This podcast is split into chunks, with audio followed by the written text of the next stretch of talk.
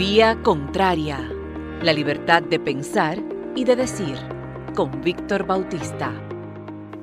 Hola, este es el podcast Vía Contraria. Vamos a hablar sobre la gestión del poder. La gestión del poder en forma prudente es un ejercicio que pocos asumen con la convicción de que todo termina. Avasallar suele ser uno de los primeros impulsos cuando se cuenta al menos con una cuota de poder.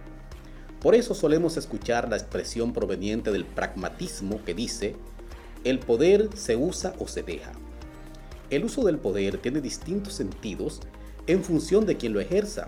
Aprovechamiento, abuso, manipulación, endiosamiento, verticalidad, cerrazón, servicio o desarrollo.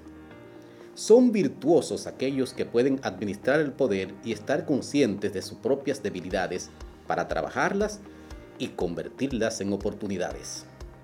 Quizás sobran dedos de las manos si nos ponemos a contar en la historia a quienes utilizan el poder para servir. Generalmente se decantan por ser servidos.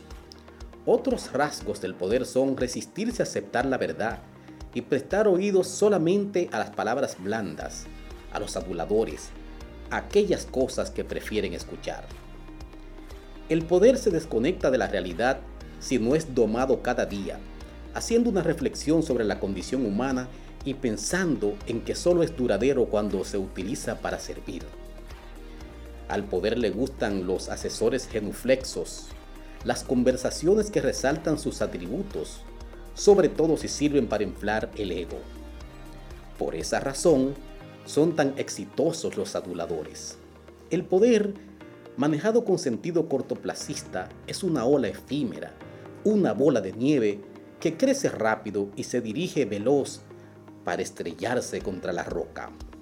De ahí es que vemos en cada ciertos ciclos a poderosos que pasan del oro al estiércol, dejando una recordación deplorable en la historia en la que ocupan el cuarto del basurero después de haber disfrutado de principalías.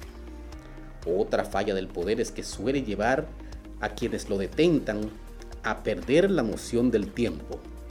En su atemporalidad nunca ven el final, ni avisoran la posibilidad de descender de su silla de alfileres a una cárcel común.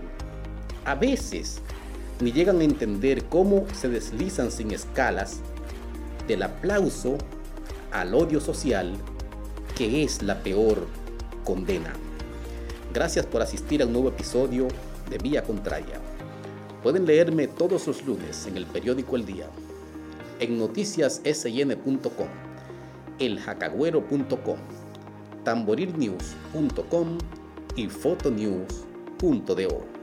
También seguirme en las redes sociales en arroba Víctor Bautista. Muchas gracias.